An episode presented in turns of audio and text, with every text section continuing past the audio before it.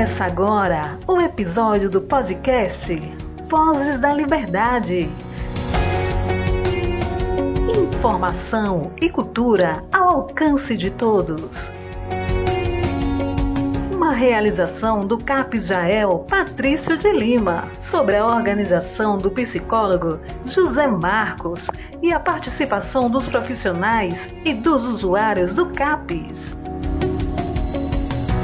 Aqui você tem informação, saúde, cultura, músicas, entrevistas e muito mais.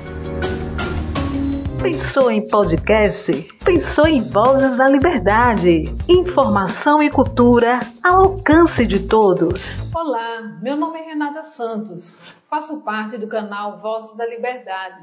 Este programa faz parte das atividades terapêuticas desenvolvidas na oficina Olhares, desenvolvida pelo psicólogo José Marcos de Oliveira Cruz, usuários e profissionais do CAP Israel.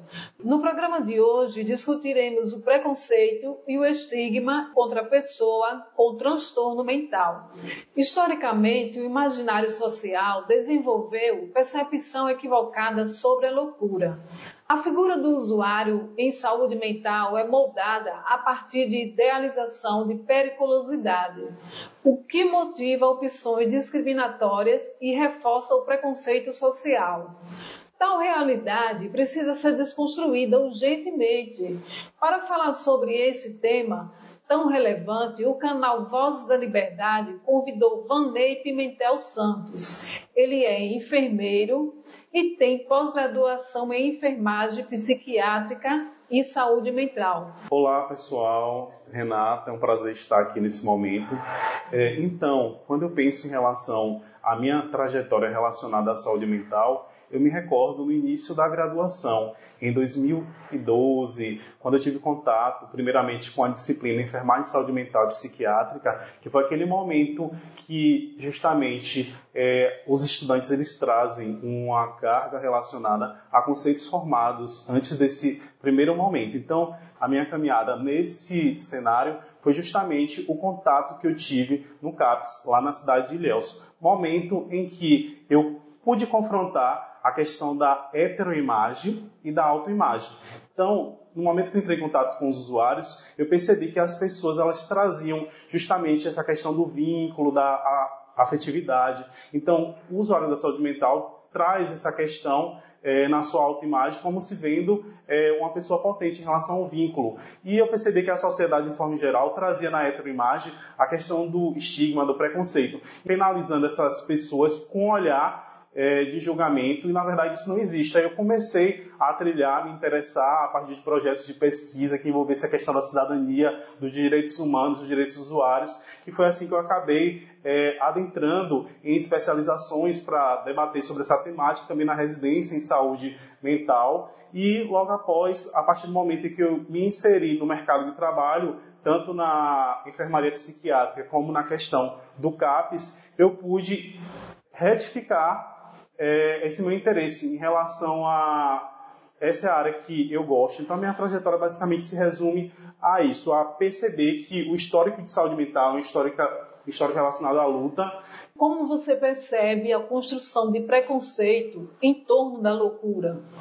Então, é, quando a gente para para imaginar o que está relacionado ao imaginário social, é justamente que no histórico relacionado ao cuidado em saúde mental, a gente percebia que anteriormente como a sociedade via o louco. As pessoas que de alguma forma eram concebidas como diferentes, elas eram segregadas, eram colocadas em espaços como manicômios, asilos, hospitais psiquiátricos, para de certa forma tirar aquilo que a sociedade não queria que fosse visto. Então, se a gente for parar para analisar, esse processo histórico ele é muito é, determinante no atual estigma, preconceito relacionado a esses usuários. A questão da reforma psiquiátrica, quando os trabalhadores eles se interessaram para lutar justamente para garantir esses direitos, é para justamente a gente, enquanto profissional, cidadão, pessoa pertencente a uma realidade social, a gente começar a questionar essa trajetória histórica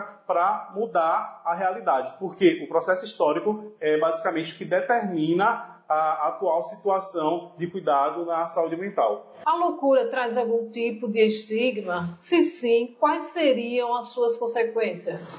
Então, Renato, se a gente for parar para analisar, o próprio termo estigma, ele está relacionado a uma marca. E essa marca, ela é socialmente construída e colocada perante os sujeitos que estão sendo estereotipados. E quando a gente pensa em relação à questão da loucura, temos que levar em consideração que, em decorrência do seu processo histórico, a sociedade ela acaba tendo uma visão errônea e negativa em relação a o que é ser louco. Tem alguma diferença entre estigma, preconceito e discriminação? Sim, Renato. Se pararmos para analisar, essas terminologias elas acabam se complementando na realidade. Porque quando a gente pensa na questão do estigma enquanto marca, ela vai de certa forma determinar as ações perante o sujeito que está sendo estigmatizado, está sendo estereotipado. E para que a gente possa, de certa forma, alimentar essa realidade deturpada em relação a esse estigma, o que é que o antecede? Geralmente um preconceito, que como o próprio termo já diz, é um conceito formado antes de conhecer. Então as pessoas elas acabam elaborando é, uma percepção deturpada que vai interferir em suas condutas. E justamente é isso que a gente percebe no processo de discriminação. A partir do momento em que a pessoa ela não tem conhecimento sobre determinado assunto, determinada realidade, e ela se deixa influenciar por preconceitos, pré-julgamento relacionado a, a, esses indivíduos que vai fazer com que é, as suas ações sejam é, alteradas conforme a sua visão de mundo. Vanei, você entende que o usuário pode desenvolver autoestigma em torno do seu próprio adoecimento psíquico? Renata, essa é uma problemática em questão, porque se pararmos para analisar, quando a sociedade, através do estigma social, impõe e socializa como sendo verdade algo contraditório, o sujeito que está sendo alvo do estigma, ele começa a internalizar. E nisso o que é que acontece? Justamente a questão do autoestigma, já que por acreditar, começar a acreditar que ele realmente é aquilo que a sociedade prega, consequentemente o que é que acontece? Acontece uma baixa autoestima e a pessoa vai começar a realmente internalizar aquele processo como sendo uma pessoa violenta, como sendo uma pessoa que tem preguiça, que esses são os estigmas sociais em relação à pessoa que está com algum sofrimento então, psíquico. Então acaba afetando a vida. Né? Acaba afetando a vida do indivíduo a partir do momento que ele vai incorporar essas percepções e vai agir conforme o estigma, que é justamente essa questão do autoestigma. Então, Vanei, como o estigma afeta as relações entre usuários, família e serviços de saúde? Renata, é uma questão bem polêmica, porque se a gente for parar para analisar, quando a gente pensa na questão da doença mental, do sofrimento mental, as pessoas elas tendem a julgar de forma diferente em relação ao processo de adoecimento físico. E o que isso acaba implicando nessa relação indivíduo que está em sofrimento psíquico, família e serviços de saúde. É porque justamente não só o indivíduo como a própria família, ela pode, decorrer desse processo de estigmatização, acreditar que aquilo realmente não é um processo patológico, não é um adoecimento. Então a gente percebe que o que influencia até a adesão de determinadas pessoas pelas buscas de serviço de saúde mental é essa perspectiva de que ah, é, a pessoa está agindo dessa forma porque quer, que é um estigma, ela não está tendo força de vontade de mudar, que é outro estigma, ou que ah, sofrimento mental não é doença, porque as pessoas tendem a valorizar na nossa sociedade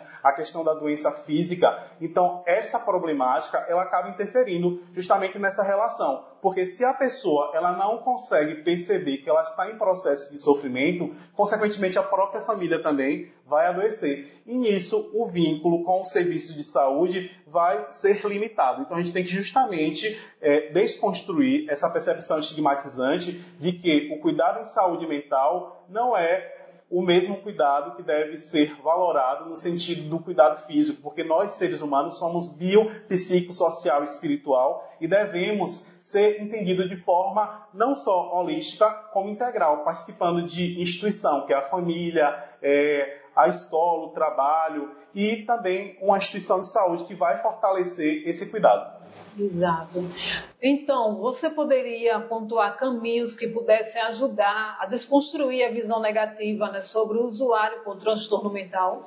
Então, é, os principais caminhos, independente de quais sejam, eles têm que ser permeados pela questão da empatia e não só da empatia no sentido de colocar-se no lugar do outro, como também a questão da compaixão, de você entender que quem está ali é um sujeito, é um, um ser singular, é um cidadão, é uma pessoa que tem direitos, que tem deveres, é uma pessoa como qualquer outra. Então a gente tem que ter esse olhar de entender que o indivíduo, o indivíduo não é o sofrimento, o indivíduo não é o adoecimento, o indivíduo é uma pessoa, é um ser humano. Então, os caminhos, eu acredito que esse debate aqui é um deles, e além disso, é a ampliação de debates para que ocorra o processo de desconstrução dessa visão negativa em relação à loucura nas escolas, em todas as instituições, dentro do núcleo familiar, é, no trabalho, é, na comunidade em forma geral e que todas as pessoas elas possam também se aproximar, porque quando a gente está perto de algo, a gente realmente consegue perceber sem os julgamentos externos, a gente é, pode tirar nossas próprias... Porque Isso. até nas empresas, uhum. até hoje, em 2022, é, usuários sofrem preconceito, preconceito, em relação a isso. Porque Depressão, muitos... ansiedade, essas coisas. Com certeza. Aí, se o empregador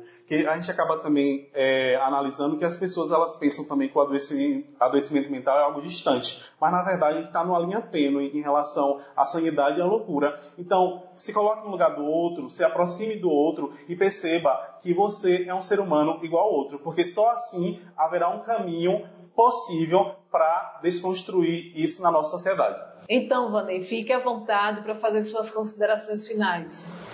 Primeiramente, eu quero agradecer a maneira que você, Renata, conduziu esse momento e agradecer a todos que estão participando é, de forma ouvinte e os bastidores dessa realidade, porque se a gente for parar para analisar, é, no que tange a questão da saúde mental, além dos cuidados que são prestados no serviço de saúde, a questão do território é muito importante. E uma forma de atingir esses territórios é a partir de espaços como esses, onde as pessoas elas poderão ter acesso à informação, que é uma das principais maneiras de estar desconstruindo a questão do estigma, da discriminação e do preconceito.